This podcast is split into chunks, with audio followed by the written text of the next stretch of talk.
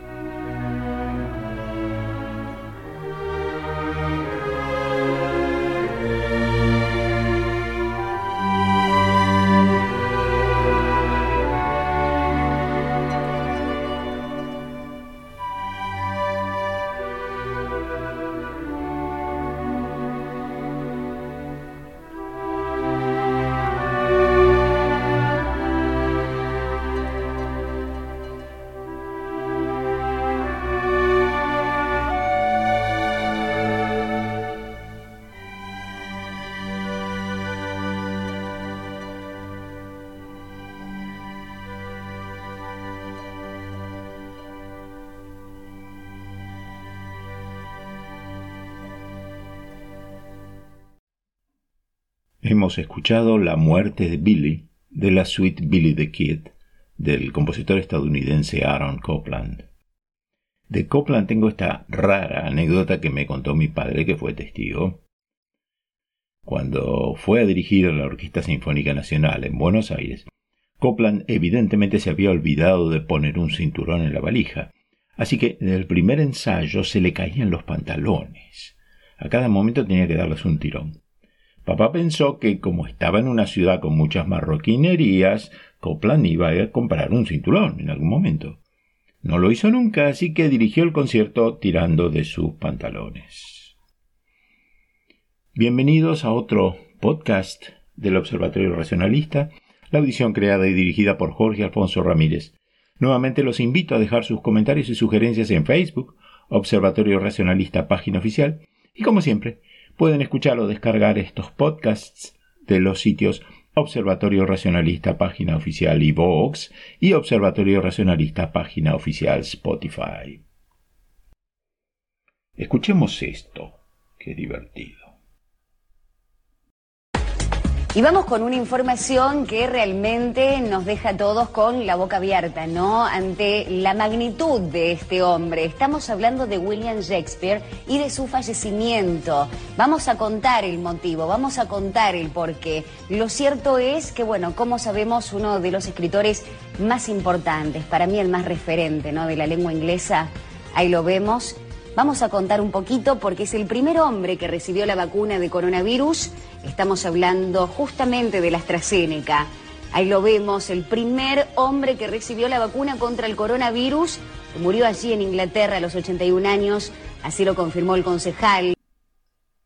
Jamás pude creer que alguien pudiera pensar que William Shakespeare, el escritor, murió ahora me parece absolutamente tan extraordinario.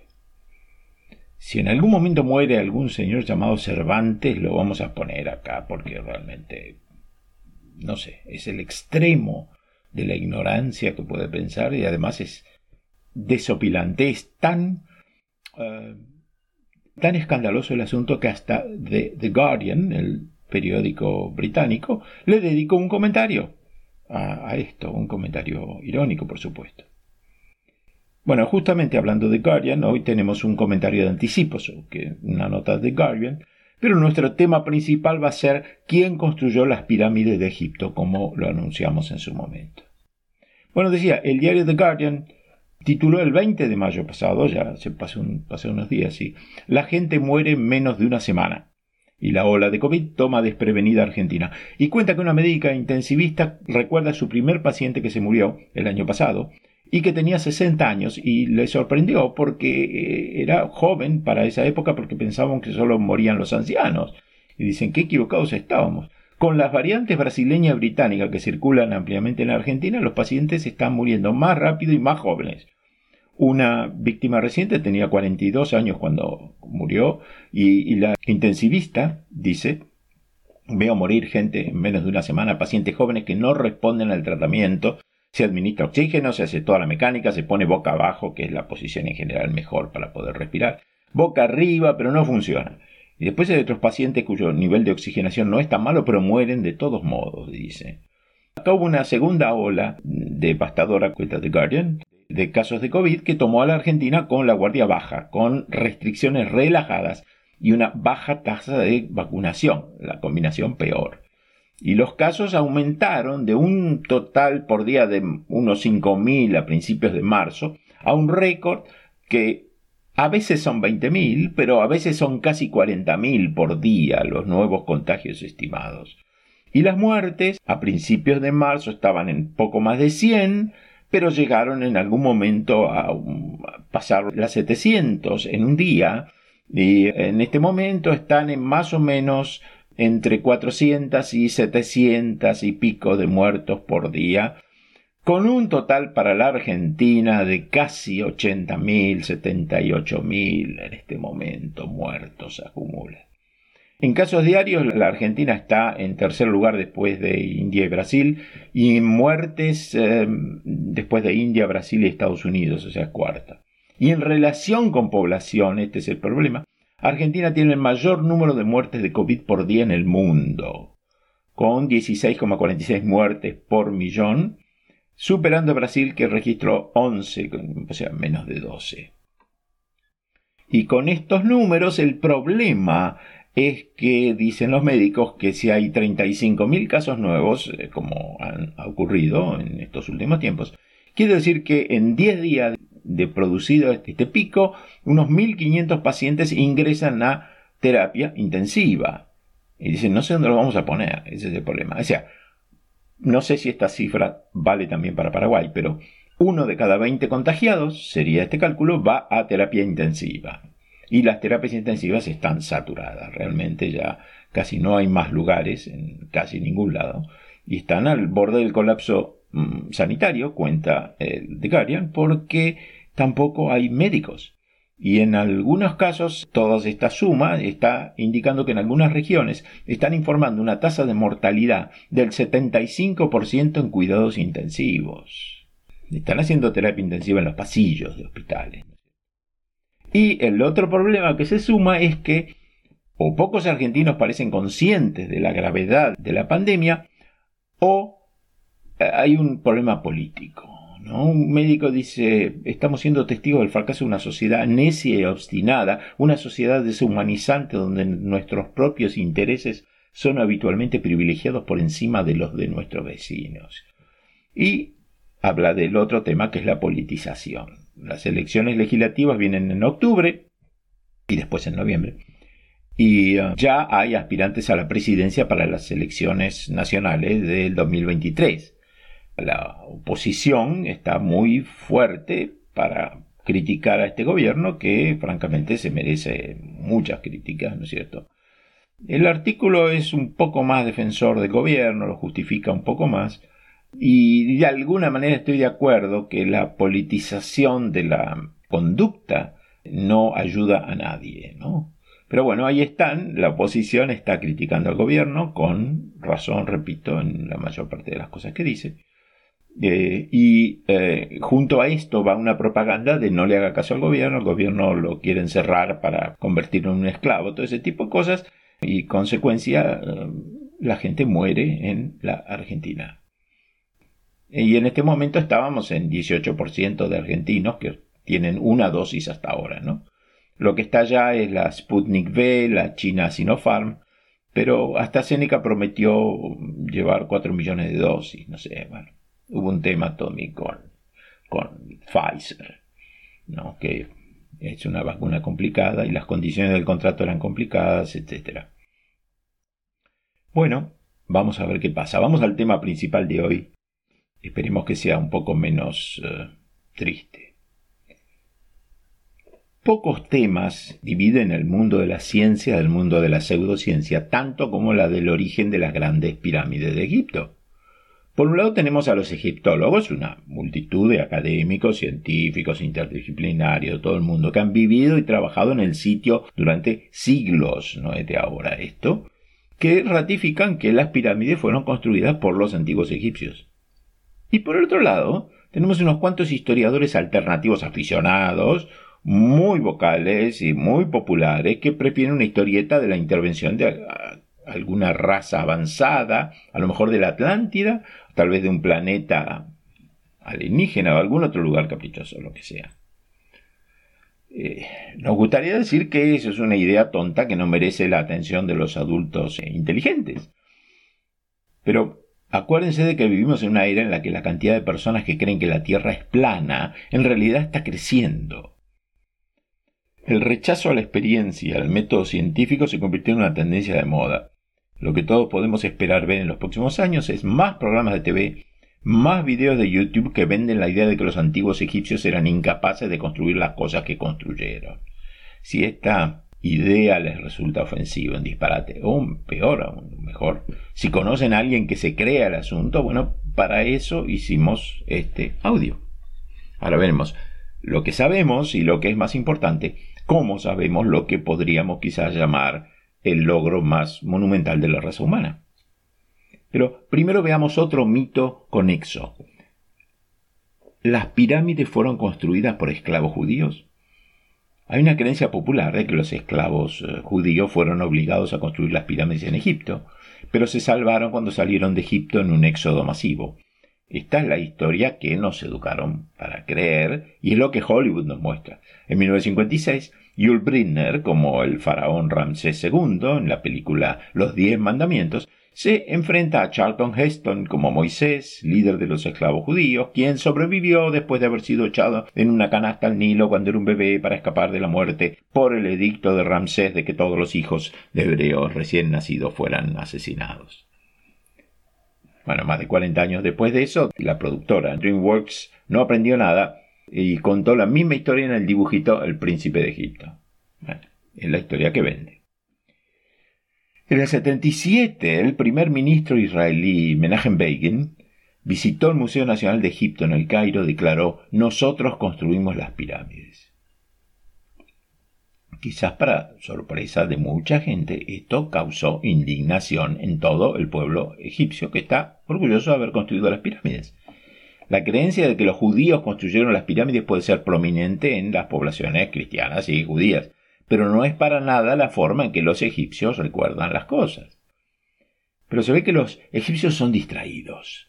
Fíjense que estaban al lado de Israel o Judea, pero nunca se dieron cuenta de que habían sido todos exterminados en el diluvio universal que cuenta la Biblia. Pero eso es otro tema. La cultura pop tiene una forma de difuminar la pseudohistoria y la historia real y muchas personas terminan nunca escuchando nada de la historia real y se quedan con la pseudohistoria y sin argumento para darse cuenta de que es pseudohistoria. Esto es lamentable y es peligroso. En eh, palabras de Primo Levi, escritas al frente y al centro en el Museo del Holocausto de Berlín, dice, sucedió, por lo tanto puede volver a suceder.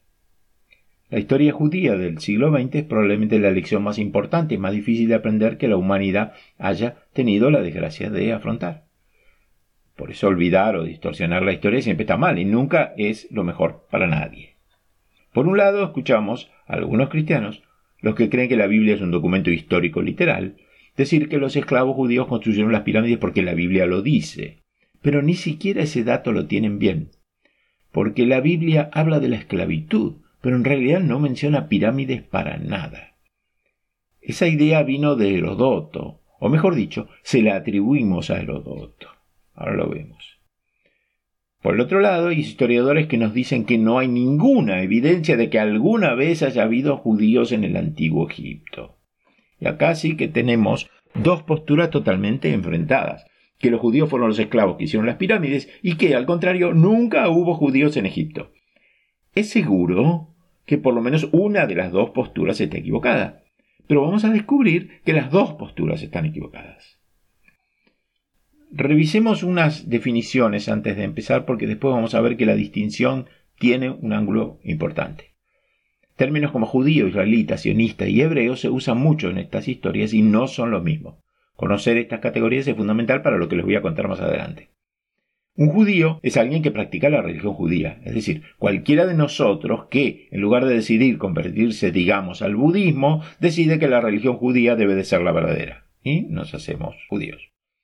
Un hebreo es alguien que habla el idioma hebreo, que puede tener la religión que quiere.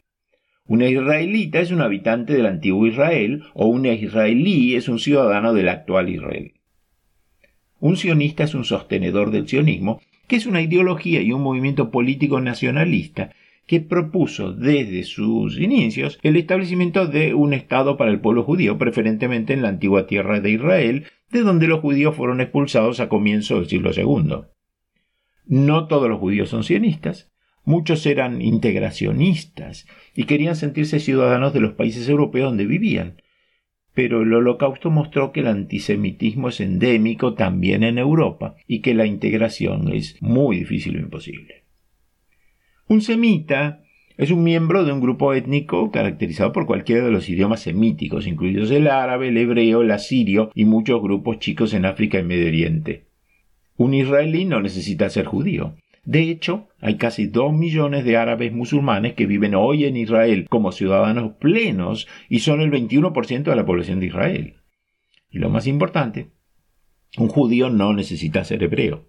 Unos cuantos judíos que se mudaron ya de grande, de gente madura, a Israel nunca aprendieron el hebreo. Volvamos a la pregunta que estamos tratando de contestar aquí. ¿Los judíos eran esclavos en el antiguo Egipto? Las pirámides fueron construidas por estos esclavos. El éxodo fue como se cree comúnmente. La evidencia más grande y obvia, las pirámides mismas, son un punto de partida fácil, porque su edad está bien establecida.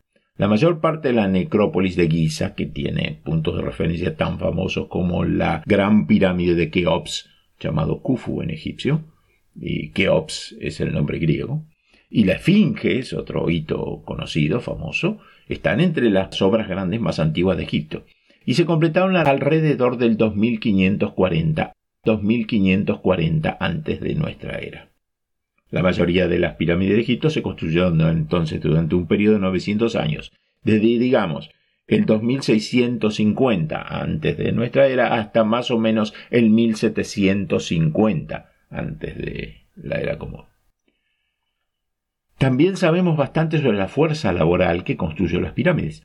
Las mejores estimaciones son que 10.000 hombres pasaron 30 años construyendo la Gran Pirámide. La Gran Pirámide estamos hablando, ¿no? Que es de la que tenemos muchos datos y es la más impresionante.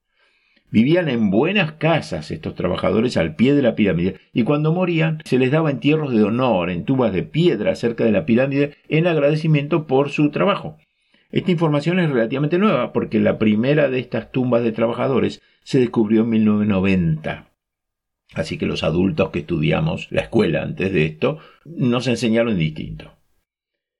Los constructores de pirámides eran reclutados de comunidades pobres y trabajaban en turnos de tres meses. Cada día se sacrificaban 21 vacas y 23 ovejas para alimentar a los trabajadores. Prácticamente toda la evidencia sobre los trabajadores que nos ha mostrado la arqueología descarta el uso de mano de obra esclava en las pirámides.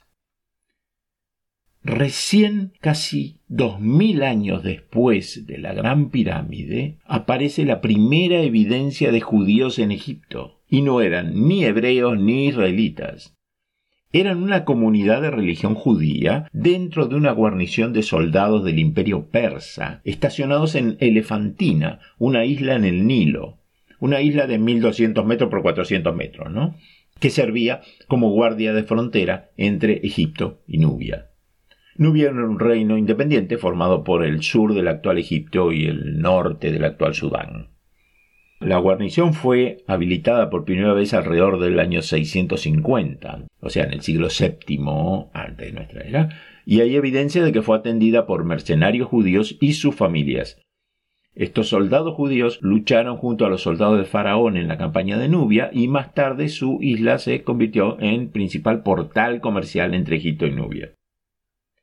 El imperio persa aqueménida, llamado así por Aquemenes, un príncipe semilegendario que habría sido su fundador, gobernó Egipto entre el 550 y el 330 antes de nuestra era.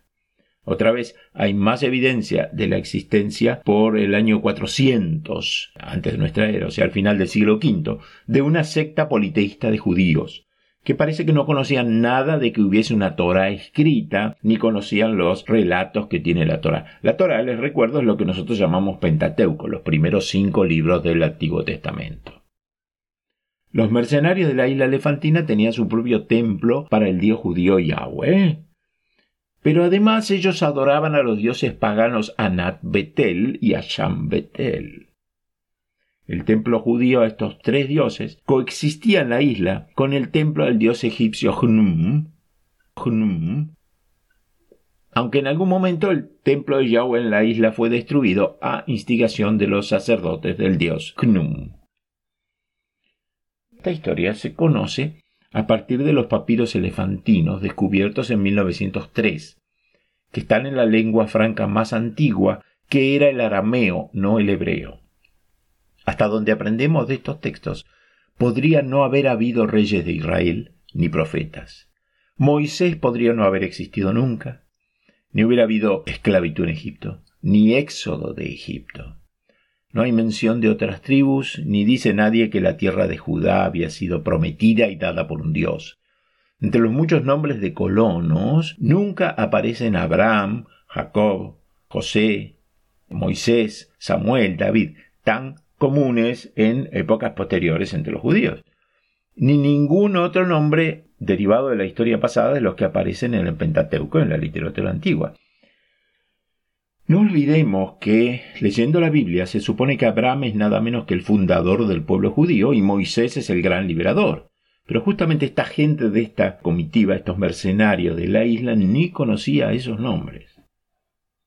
Los papiros elefantinos son anteriores a todos los manuscritos que tenemos de la Biblia hebrea y por eso les dan a los eruditos una visión muy importante de cómo se practicaba el judaísmo en el siglo V antes de nuestra era.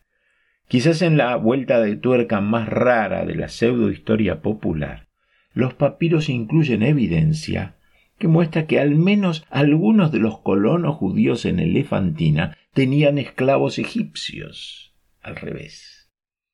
Los registros de archivos recuperados incluyen pruebas de que observaban el Shabbat, o sea, el sábado, y que celebraban la Pascua, y también había registros de matrimonios interreligiosos.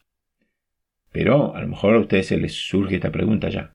¿Por qué los judíos antiguos celebraban la Pascua, incluso si el éxodo nunca habría ocurrido? Es como una contradicción. La Pascua conmemora el éxodo, la salida de los judíos de Egipto. Entonces, ¿Cómo podemos decir que el éxodo nunca pasó, pero que los judíos antiguos todavía celebraban la Pascua? En realidad es bastante simple y no es una contradicción. La primera mención de la Pascua a la que se hace referencia está en un papiro descubierto en 1907, una carta muy corta de un hombre a sus hermanos, conocida como la Carta de la Pascua. Fue escrito en la isla elefantina, en arameo, en 419 a.C. de nuestra era. En ese momento, la historia del Éxodo ya existía como tradición oral durante siglos, aunque no sabemos con certeza cuántos. La historia era que el Éxodo había sido en el año 1313 antes de nuestra era, una historia que finalmente se puso en su forma bíblica final durante los siglos VI y V antes de nuestra era. Entonces, cuando se escribió la Carta de la Pascua, Muchos judíos creían que su pueblo había sido esclavizado en Egipto y que todos se habían ido durante el éxodo casi mil años antes. Pero esta solo la mitad de la razón por la cual no es sorprendente que los primeros judíos de la región hubieran celebrado la Pascua independientemente del éxodo. Es que la Pascua es una fiesta complicada con una historia complicada y tuvo muchos cambios con los siglos. Empezó como dos ritos de primavera, uno para celebrar la cosecha y el otro el sacrificio del ganado. Con el tiempo estas celebraciones se unieron en una sola y más tarde se agregó el Seider, o sea, el reconocimiento del Éxodo. La Pascua celebrada por los judíos en la guarnición de Elefantina se parecía poco a lo que se celebra hoy. Por eso se llamaba así, pero no era así.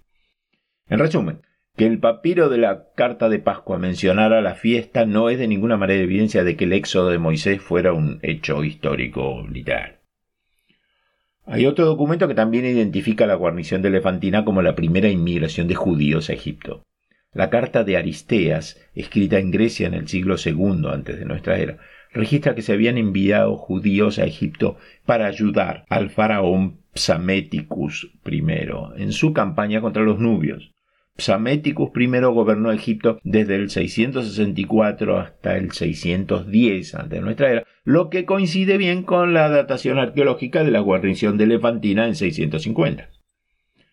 Si los judíos no estaban en Egipto en el momento de las pirámides, ¿qué pasa con los israelitas y los hebreos? Recordemos que el conjunto de las grandes pirámides se terminó de construir en 1750 ante nuestra era, pero el propio Israel no existió hasta aproximadamente el 1100 antes de nuestra era, cuando varias tribus semíticas se unieron en Canaán para formar un solo reino independiente, al menos 600 años después de la finalización de la última de las grandes pirámides de Egipto.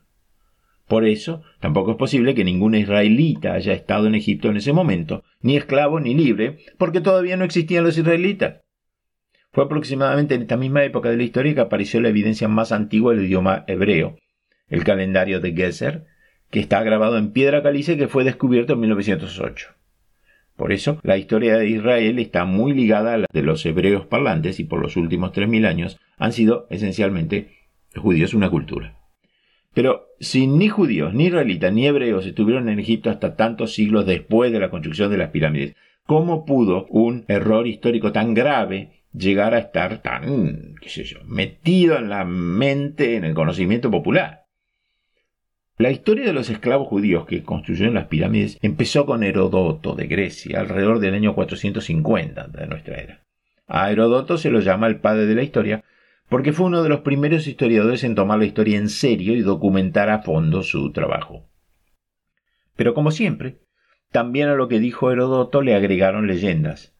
Mucha gente cree saber que Herodoto informó en su libro segundo de las historias, las historias, se llama su libro, que las pirámides fueron construidas en 30 años por 100.000 esclavos judíos. Bueno, no. Eso también está mal, ese dato pero no por Herodoto, por nosotros, porque Herodoto solamente dice cien mil trabajadores, no menciona ni judíos ni esclavos. Así que incluso esta creencia popular parece estar equivocada, y el origen de la idea de que los judíos construyeron las pirámides sigue siendo un misterio. Además, bueno, en la época de Herodoto la línea entre hechos históricos y ficción histórica era borrosa. El valor del estudio de la historia no estaba tanto en preservar la historia como en dar material para contar grandes cuentos y como resultado Herodoto también fue llamado el padre de las mentiras, y otros historiadores griegos también los, los acusaron de mentirosos. Muchos de los escritos de Herodoto son considerados fantasiosos por los eruditos modernos, y casualmente el texto del libro del Éxodo se finalizó casi al mismo tiempo que Herodoto escribió las historias. Evidentemente ambos autores tenían la misma información sobre lo que había estado pasando en Egipto dos mil años antes. Y esto nos lleva a la pregunta final. ¿Hubo un éxodo masivo de esclavos judíos fuera de Egipto? No hay ningún registro de que algo así haya pasado. Y la simple razón es que no hay un momento en que ese éxodo podría haber pasado. Ningún registro egipcio tiene una sola referencia a algo como un éxodo. Y cuando hubo suficientes judíos viviendo en Egipto para constituir un éxodo, la época de las pirámides había terminado. Y también podemos descartar la acusación contra el faraón Ramsés no hay evidencia documental o arqueológica que vincule a ninguno de los faraones llamados Ramsés con plagas o con esclavos judíos o con edictos para matar bebés. De hecho, el primero, Ramsés I, ni siquiera nació hasta más de mil años después de que se completara la Gran Pirámide. Algunos historiadores han tratado de racionalizar el éxodo, haciendo paralelos con ciertas ciudades y centros comerciales que crecieron y se achicaron con los siglos por varias razones. Quizás uno de estos cambios económicos inspiró la historia del éxodo. Bueno, puede ser, pero la naturaleza de una migración económica es obviamente muy diferente a la descrita en Éxodo. La pseudohistoria del antiguo Egipto es una falta de respeto tanto para los judíos como para los egipcios. Representa a los judíos como esclavos indefensos cuya única contribución fue el sudor y la espalda rota, cuando de hecho los primeros inmigrantes judíos fueron respetados, aliados del faraón, y le hicieron a Egipto un servicio valioso, tanto en comercio como en defensa. La pseudohistoria también le quita a los egipcios el mérito que les corresponde por la construcción de una de las más grandes obras arquitectónicas de la humanidad, y los retratas como amos de esclavos malvados y sedientos de sangre. Prácticamente todas las culturas del mundo en ese periodo de la historia incluían esclavitud y conflicto, y los egipcios probablemente no eran mejores ni peores que la mayoría de los pueblos, pero hasta ahí. Entender la historia es fundamental para entendernos a nosotros mismos, aunque una historia como Éxodo es muy importante para tanta gente en todo el mundo, la historia que se cuenta es falsa, y es mejor aconsejar a los fieles que le busquen a la historia otros valores, pero no creerla una lista de hechos verídicos. Entonces, si los judíos no construyeron las pirámides, no queda más que una solución, fueron los extraterrestres. Este tema de los extraterrestres constructores de las pirámides o asesores de los egipcios está de moda desde mediados del siglo XX y por supuesto es un disparate. Veamos primero lo que sabemos desde hace mucho sobre las pirámides, que alcanza para terminar con cualquier cuento pseudohistórico alternativo, y después vamos a revisar algunos de los nuevos descubrimientos que agregaron información extraordinaria. Muchas de estas últimas cosas no son conocidas, pero realmente dieron vuelta a todo el tema. Los pseudoexpertos en pirámides están al tanto de muchos hechos asombrosos sobre las pirámides que nosotros, los mortales comunes, no conocemos. Algunos pseudocientíficos, como el hotelero y criminal de carrera Erich von Däniken, o Sejaria Sitchin, que por lo menos estudió algo del tema, dicen que los antiguos egipcios eran demasiado atrasados como para haber construido las pirámides sin la ayuda de extraterrestres. El charlatán Edgar Casey, Casey se escribe Cayce, con Y y C -E. Edgar Casey, medium, adivino, cúralo todo, dijo que los seres de la Atlántida ayudaron a los egipcios a construir las pirámides, mostrándoles cómo hacer levitar piedras. Charles Berlitz, el de la Academia de Idiomas, pero que también se dedicaba a escribir estos libros, dijo que la Atlántida está debajo del Triángulo de las Bermudas y que tenía una pirámide del mismo tamaño que la gran pirámide de Giza. Los piramidiotas, como dicen algunos, gente mala, ¿no? Yo no quiero decir piramidiota, pero lo voy a decir varias veces. Los piramidiotas creen que la Atlántida es el vínculo entre las pirámides de Egipto y las pirámides de México. No se desaniman por el hecho de que la pirámide egipcia era principalmente funeraria, mientras que la mexicana se usaba principalmente para ceremonias, incluidos sacrificios humanos. Es inútil presentarle a esa gente argumentos que demuestran que los antiguos egipcios o los mexicanos sí eran lo suficientemente inteligentes e ingeniosos como para construir pirámides sin ayuda. La piramidiotez se caracteriza por armar una teoría infundada y muy loca sobre el origen, la naturaleza, el propósito de las pirámides egipcias. Las teorías de los piramidiotas no están respaldadas por ninguna evidencia aceptable. Sirven de poco excepto para presentarse como malos ejemplos de pensamiento especulativo, imaginación fantasiosa. Otros piramidiotas le dan poderes supertecnológicos o paranormales a los antiguos egipcios. Las explicaciones tradicionales en términos de que la religión, tumbas de faraones y sus familias, creencia en la inmortalidad, o inclusive trabajo esclavo, trabajadores asalariados, cosas, explicaciones normales, las rechazan a favor de teorías que dicen que las pirámides eran centrales eléctricas o bombas de agua o depósitos de granos. Algunos piramidiotas dicen que las pirámides se construyeron de acuerdo con algún tipo de numerología mística para contener mensajes codificados. Algunos creen que la gran pirámide de Giza está en el centro del universo. Algunos piensan que las pirámides son un mapa de los cielos hacen numerología con las medidas de las pirámides y les atribuyen significados herméticos y casi sobrenaturales. Bueno, alguien hizo un trabajo numerológico similar y demostró que la Torre Eiffel tuvo que ser construida por extraterrestres porque sus medidas son demasiado sorprendentes. Algunos de estos creen que solamente un dios podría haber diseñado un misterio tan numérico. El hecho de que se pueda encontrar que casi cualquier cosa en el universo tiene proporciones matemáticas interesantes o que está relacionada con fórmulas matemáticas interesantes no les interesa a estos tipos. Entonces han creído que las hojas de afeitar podrían mantenerse siempre afiladas poniéndolas abajo de una pirámide de las mismas proporciones que la gran pirámide de Giza, porque así se enfoca la energía cósmica y realinea los cristales del acero.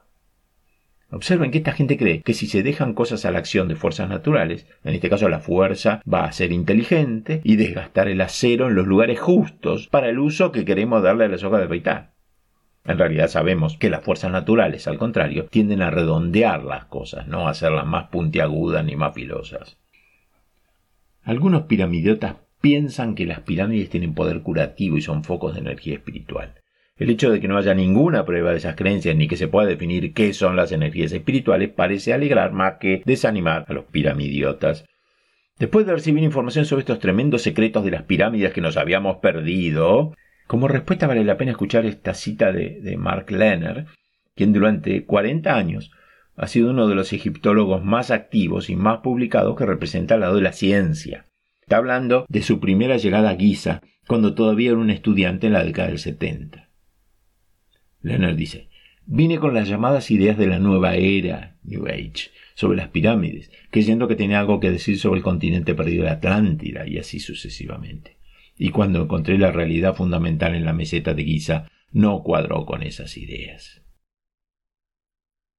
Vayamos a lo que en serio sabemos sobre la Gran Pirámide, que por supuesto excluye que haya sido construida por extraterrestres ni por ser de la Atlántida. La Gran Pirámide de Khufu o Keops en griego, como dije, es casi siempre el foco de este tema, así que la vamos a usar como tema principal. Es la pirámide más alta del mundo y la más grande en volumen en Egipto. Tanto la gran pirámide de Cholula en México como el mausoleo de Qin Shi Huang en China son más grandes en volumen, pero mucho más bajos. Una vez que se construyó, la pirámide de Giza se convirtió en la estructura más alta del mundo, un título que mantuvo durante 3.800 años.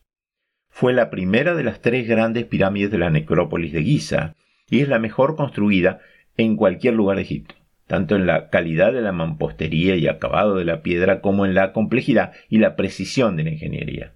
Las pirámides posteriores se construyeron en realidad con estándares más bajos, probablemente por economía, porque la construcción de la pirámide de Giza fue un proyecto que demandó recursos enormes y sin precedentes. Ahora lo detallamos un poco. A pesar de su superioridad sobre otras pirámides, la Gran Pirámide no apareció simplemente gracias a una ayuda sobrenatural. Lo más importante que hay que entender es el contexto dentro de una larga tradición de construcción de pirámides del Antiguo Egipto. Antes de que el faraón Keops empezara la construcción de su gran pirámide, hubo como un siglo de investigación y desarrollo en la construcción de pirámides. Gran parte de esto fue producto del padre y predecesor de Keops, el faraón Sneferu. Sneferu construyó tres grandes pirámides durante su reinado, cada una con diferentes diseños y métodos de construcción, cada una refinando un poco más el proceso y resolviendo algunos problemas más. La primera, la pirámide de Meidum, probablemente la heredó de su predecesor, el faraón Uni de la tercera dinastía. Uni había construido cuatro pirámides antes de esta última. La pirámide era escalonada, igual que las aztecas o incas, pero Sneferu intentó tapar los cinco escalones que tenía la pirámide encerrándolos en una pirámide convencional de lados lisos. Y mala suerte, porque la cobertura que quería poner Sneferu tenía su cimiento en arena y apoyaba contra escalones que ya eran muy lisos. El piso de cada escalón tenía caída hacia afuera y las losas exteriores estaban inclinadas hacia adentro. Así que estaba todo muy enteble, tipo castillo de naipe. Ninguno de los dos ofreció apoyo adecuado y se derrumbó. Hoy en día sobreviven alrededor de tres niveles de los cinco de la pirámide escalonada de Uni, rodeada de escombros del agregado que le quiso hacer Sneferu. Sneferu empezó su próxima pirámide al mismo tiempo que sus ingenieros estaban teniendo problemas en Meidum. La que hoy llamamos pirámide doblada estaba sobre una base adecuada, pero era una pirámide empinada de 54 grados. A mitad de camino hay un ángulo y el resto está solo a 43 grados. O sea, la inestabilidad, se van dando cuenta, la inestabilidad de lados tan empinados como 54 grados le enseñó a Sneferu a no usar un ángulo tan agresivo. Veinte años después, la tercera pirámide de Sneferu, la pirámide roja, fue desde la base construida con un ángulo de 43 grados, o sea, menos empinada. Fue la primera pirámide de lados lisos verdaderamente exitosa de Egipto, y ahí metieron todas las lecciones que habían aprendido. Esta pirámide refinó técnicas de ingeniería y también sentó las bases para planificar las enormes cadenas de suministro necesarias para mantener un proyecto de este tipo en movimiento. Así que fue con una gran experiencia en la construcción de pirámides y en las líneas de suministro que el faraón Keops se puso a construir la gran pirámide de Giza. Tenemos una historia detallada del desarrollo de esa experiencia, y ese registro histórico es inconsistente con la conjetura moderna de civilización avanzada desconocida que repentinamente interviene y hace todo por los egipcios.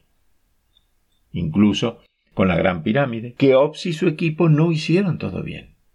Esto es claramente evidente de un vistazo. Casi todo el revestimiento exterior liso de piedra caliza blanca fina desapareció. ¿A dónde se fue? La mayor parte se rompió, se desprendió y se derrumbó por los lados. En general por terremotos, ¿no? Cuando había terremotos. Y ahí la gente, los ladrones, qué sé yo, lo recogieron y se lo llevaron para usarlo en otros proyectos. Esta rotura fue causada por expansión térmica. Para cuando Sneferu construyó la pirámide roja, habían refinado su trabajo en piedra con herramientas afiladas de cobre para hacer piedras de revestimiento que encajaban muy bien y lucían muy bien. Pero lo que todavía no sabían esta gente era que sin espacios entre las piedras, la expansión térmica iba a destruir esas losas planas a lo largo de los siglos. Esta es la razón por la que tanto la pirámide roja como la gran pirámide casi no tienen cubiertas, mientras que la pirámide doblada, más antigua, y la pirámide escalonada de Uni, más antigua todavía, tienen esas cubiertas exteriores lisas casi completamente intactas. Es porque esas cubiertas exteriores no las construyeron con un estándar tan alto, y por lo tanto había resquicios entre las losas que permitía dilatar, juntas de dilatación espontáneamente producidas. Este también es el caso de las pirámides construidas después de la Gran Pirámide, cuando bajaron un poco los estándares de construcción para economizar en el proyecto. En la pirámide de Cafre o Kefren, el hijo de Keops. Y ese monumento es el segundo más grande y está al lado del de su padre en la meseta de Giza. Y ahí, en la, pirámide de Cafre, de Kefren, todavía queda gran parte del revestimiento cerca de la cima. Construcción, como digo, más rápida, dejando espacios más grandes para la expansión térmica, así que por accidente le resultó una carcasa más duradera. Pero obviamente los extraterrestres o los atlantes tendrían que haber sabido eso de antemano. No se puede construir naves espaciales o estructuras submarinas sin conocer y poder calcular el concepto de coeficiente de dilatación térmica. El error cometido por la gente de Keops demuestra que no había extraterrestres ni atlantes para asesorarlos. De paso, es otro mito que los ladrones treparon 100 metros por las pirámides para arrastrar las losas de revestimiento hasta abajo, qué sé yo, que es una tarea imposible, ¿no? Los robaron, sí, pero después de que la ruptura térmica y los terremotos hicieron que las losas caigan al suelo del desierto. Todavía hay muchas cosas que no sabemos sobre la construcción de las pirámides, pero estas incertidumbres están en los detalles, no en los hechos principales. La pregunta más importante, literalmente la más grande, es ¿qué tipo de rampas se usaron para subir los grandes bloques de piedra? A medida que las pirámides crecieron durante la construcción, las rampas tuvieron que crecer junto con ellas. Una rampa de construcción de 6 a 10 grados para la gran pirámide habría sido inmensa y habría necesitado casi tanto material como el que tiene la pirámide. Fue una rampa en espiral, fue una sola rampa recta larga, no hay muchos lugares en la meseta donde hubiera cabido cualquier tipo de rampa. Sabemos que existía la rampa porque hemos encontrado el material de que estaba hecha. La mayor parte de la masa de las pirámides era piedra caliza común, sacada allí mismo en el sur de las pirámides, y esas canteras ahora están llenas de los escombros de la rampa, millones de toneladas de astillas de piedra caliza y yeso. Esos escombros en sí mismos nos dan mucha información, por ejemplo que la rampa no tenía ladrillos de barro, están hechas de capas estratificadas, lo que nos dice qué tipo de materiales fueron usando y cuándo, y nos permite tener al menos una imagen parcial. Había distintos tipos de rampas. Hay más de 100 pirámides antiguas en todo Egipto, y algunas de ellas todavía tienen sus rampas de construcción en su lugar. Algunas quedaron sin terminar, en otros no se molestaron en limpiar muy bien y sacar los restos de la rampa. Se usaron todos los tipos imaginables de rampa, por lo que vemos no hay ninguna rampa tipo universal para pirámides. Es probable que esta misma práctica de instalar rampas ad hoc, digamos, hecha a medida, se haya usado en Giza. Lo más probable es que una rampa principal hubiera empezado en la cantera y hubiera ido directamente a la pirámide. Eso habría facilitado la colocación de la mayor parte del volumen. Y el resto podría haberse hecho con caminos en espiral más chicos, sostenidos por piedras adicionales que hoy todavía sobresalen casi un metro de la pirámide. Hay unos puntos de apoyo externos que muestran lo que necesitaban para hacer una estructura. Hay varias posibilidades y que no sepamos realmente cuál es la correcta no significa que nos veamos obligados a considerar la intervención extraterrestre, por supuesto. Incluso la perfecta alineación ordinal de las pirámides, además de muchas otras construcciones del mundo antiguo, estaba dentro de las capacidades de los antiguos. Se puede hacer algo alineado sin usar regla. Dos veces al año, en los equinoccios, o sea, los días en donde la luz es de 12 horas y la oscuridad de 12 horas. Esos son los equinoccios. Igual noche que el día. Es lo que quiere decir equinoccio. Esos días, dos días al año, cada seis meses, claven un palo en tierra, cualquier cosa en tierra, y vean a dónde cae la punta de la sombra del palo. Pongan un marcador en ese lugar, donde cae la punta de la sombra. Después de un rato pongan otro marcador en el lugar donde ahora caiga la sombra de la punta del palo. Repitan eso tantas veces como quieran. Los marcadores van a formar una línea perfecta, recta, marcando el este y el oeste geográfico. Y eso era bien conocido por la humanidad de la antigüedad y se usó todo el tiempo. Teniendo en cuenta que eh, la vida de un faraón estaba estrechamente ligada al sol, la sorpresa sería que las pirámides no estuvieran tan bien alineadas como están. Lo que muchos tal vez no sepan es cómo avanza el campo de la egiptología. Todo el tiempo se están haciendo nuevos descubrimientos y muchos de ellos profundos, que mejoran nuestro conocimiento del pasado. Lo vamos a ver. El más conocido de estos nuevos descubrimientos es de 1990 y es la ciudad de los trabajadores, al sur de las pirámides, donde vivían más de 10.000 trabajadores. No sabemos cuántos, porque gran parte de esa ciudad está abajo, debajo de la actual ciudad del Cairo. Muchas evidencias fechan la ciudad con la construcción de la pirámide. Y una de ellas sale de la datación por carbono de la materia orgánica en las muchas cerámicas que recuperamos del sitio. El descubrimiento de la ciudad de los trabajadores y su análisis fue el factor más importante para cambiar nuestra comprensión de los trabajadores y del proyecto en general. Fue, digamos, el último clavo en el ataúd del antiguo mito de que las grandes obras de Egipto fueron construidas por esclavos. Fue un proyecto de orgullo, de motivación, de patriotismo, de cooperación. La obra de las pirámides empleó dio trabajo a una parte significativa de la población. La gente quería trabajar en la gran pirámide. La mayoría de los trabajadores de las pirámides eran agricultores que trabajaban por temporadas. La cuenca del Nilo es una tierra agrícola fértil y alimenta a Egipto. Sabíamos, de hace mucho, que cada año el río sube y al volver a bajar no vuelve a correr por el mismo cauce de antes. Algunas tierras cultivadas quedaban ahora bajo el agua y otras antes sumergidas quedaban a la vista. Esto obligó a los egipcios a desarrollar la geometría, que como su nombre lo indica es la medición de la tierra. Los egipcios tuvieron que desarrollar fórmulas para reintegrar y redistribuir las tierras en las márgenes, en las riberas del Nilo, que ahora tenían otra forma, entre los propietarios ribereños y en la misma proporción que tenían antes la tierra de cada uno.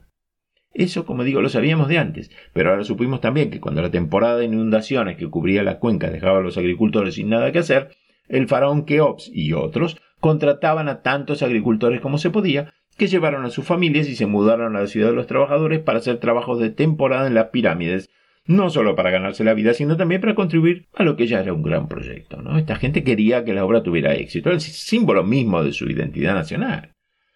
La ciudad de los trabajadores también fue el principio de muchos descubrimientos en todo Egipto que agregan color a este panorama nuevo de la cuarta dinastía. ¿no? El descubrimiento reciente más emocionante sobre la Gran Pirámide fue en 2017, ¿eh? con la publicación del papiro del Mar Rojo por el egiptólogo francés Pierre Tallet.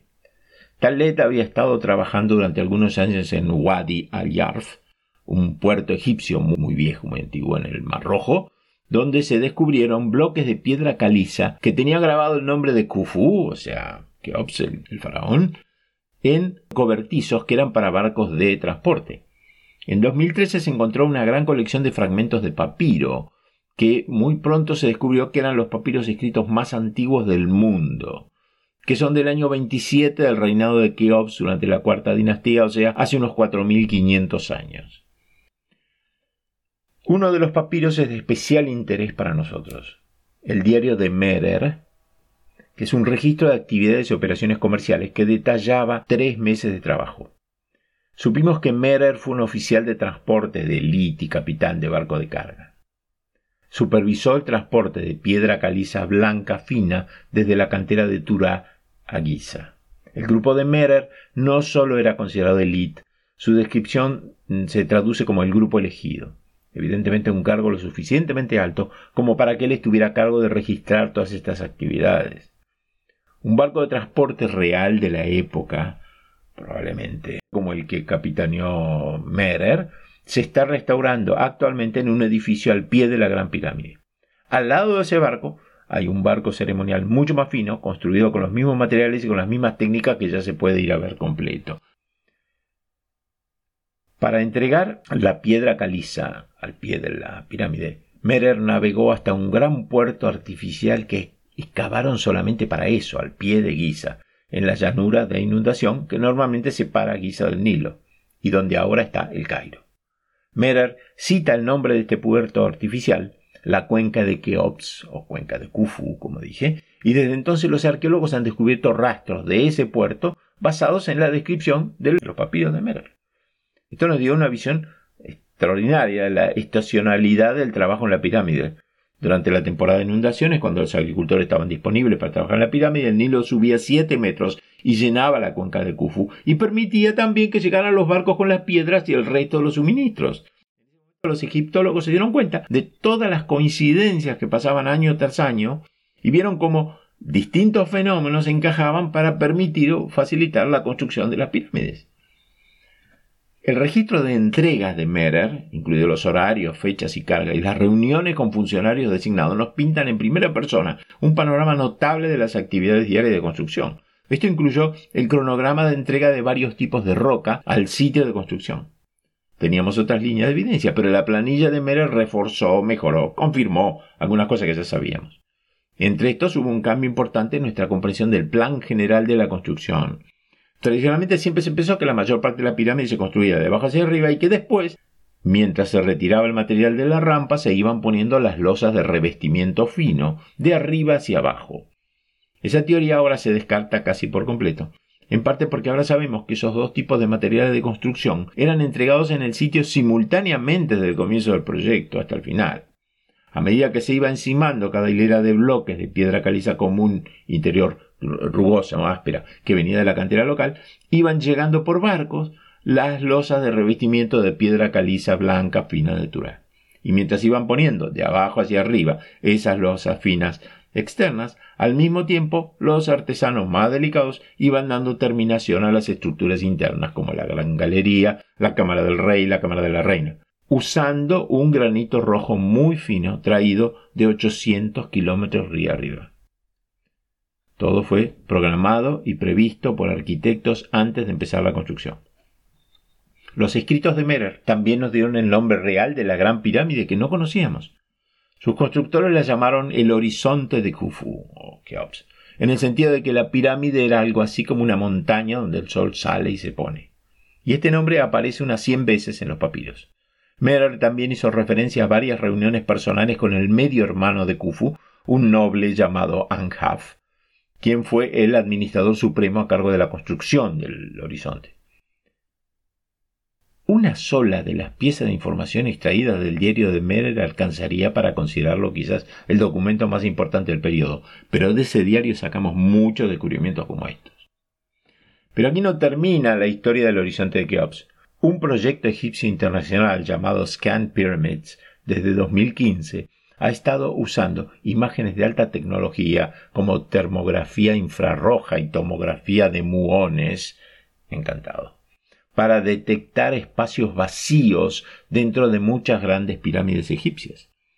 En 2017 publicado en la revista Nature su descubrimiento de un nuevo y gran vacío adentro del horizonte de Keops. Está sobre la Gran Galería y aunque todavía no lo sabemos, probablemente sea un vacío de ingeniería similar a los creados sobre la Cámara del Rey, diseñados para reducir lo más posible el peso que cae sobre la habitación. Si es cierto, esto es otra confirmación impresionante de la capacidad de ingeniería de los egipcios. Pero incluso ese descubrimiento reciente no es el final de los nuevos y emocionantes desarrollos de Giza. En este mismo momento, los laboratorios en el lugar trabajan los artículos que todos los días sacan de un gran basurero que se encontró afuera de la ciudad de los trabajadores en Giza. Ya hay millones, millones de artículos en el catálogo, todo sacado de la basura de los trabajadores de la pirámide. Esto incluye cientos de miles de herramientas de pedernal. Incluye también machacadores de piedra y cuchillos de piedra pulida de una calidad muy alta, lo que nos dice mucho sobre el nivel de habilidad de los artesanos que apoyaban a los trabajadores. Los herreros que fabricaban, afilaban y daban mantenimiento, todas las herramientas de cobre para las canteras, dejaron muchos desechos de trabajo del metal. Hay unos enormes moldes para hornear pan que nos dan una idea de escala de producción que se montó para alimentar a los trabajadores. Los huesos de las ovejas y el ganado sacrificado se suman a la imagen que los antropólogos han estado construyendo de la industria de servicios de alimentos que apoyaba a los eh, trabajadores. Como yo ya dije, 21 eh, vacas y 23 ovejas eh, por día. Bueno, aproximadamente 1.500 personas criaban ovejas y 500 atendían vacas sea, lo suficiente para alimentar a toda la fuerza laboral con unos, digamos, en promedio 200-300 gramos de carne por día. Una dieta de cierta extravagancia considerando la época, ¿no es cierto? Y, pero además era necesaria para gente que hacía trabajo pesado.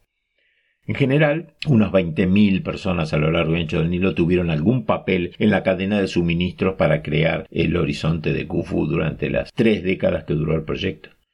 Y esta gente común, granjeros, albañiles, cocineros, artesanos, pastores, inclusive trabajadores ordinarios no calificados, trabajando juntos con un sentido de orgullo nacional y cooperación, ¿no? Hicieron lo que parecía impensable. La idea promovida por algunos occidentales de que se necesitaban extraterrestres o gente de la Atlántida o alguna otra civilización mística para crear las pirámides es una noción infantil, ignorante y fundamentalmente racista. Es suponer que los egipcios no habrían sido capaces el Museo de Antigüedades Egipcias en el Cario. Las canteras de la zona tienen pruebas y pruebas de las herramientas usadas de las marcas en las piedras. Hay herramientas. Hay trineo de madera de 4.500 años y con esos mismos trineos movían los bloques. Están los documentos de Meren, como digo, en miles de otros papiros. Están las losas exteriores perfectamente pulidas con herramientas manuales. Están los barcos de carga que se usaron para transportar la piedra. Todo lo que hay es extraordinario, pero no hay nada que sobrepase la tecnología que los egipcios pudieron alcanzar por sus propios medios, con su propia inteligencia y sus propios instrumentos. Esta gente fue increíble. No necesitó extraterrestres. Deseando como siempre que la duda nos acompañe, nos despedimos con el cuarto movimiento, alegreto poco mozo, o sea, un poco menos movido que el alegro de la sonata para violín y piano de César Franck, compositor francés de origen belga, muerto en 1890, que es famoso por su sinfonía en re, sus variaciones sinfónicas y para muchas obras para órgano, porque fue profesor de órgano del Conservatorio de París. Franck fue el maestro de Vincent Didi, de, Henri Duparc, Ernest Chausson, a los que llamaban la banda de Franck. Bueno, hasta el próximo podcast. La duración de esto son 6 minutos 20 y nos reencontramos pronto.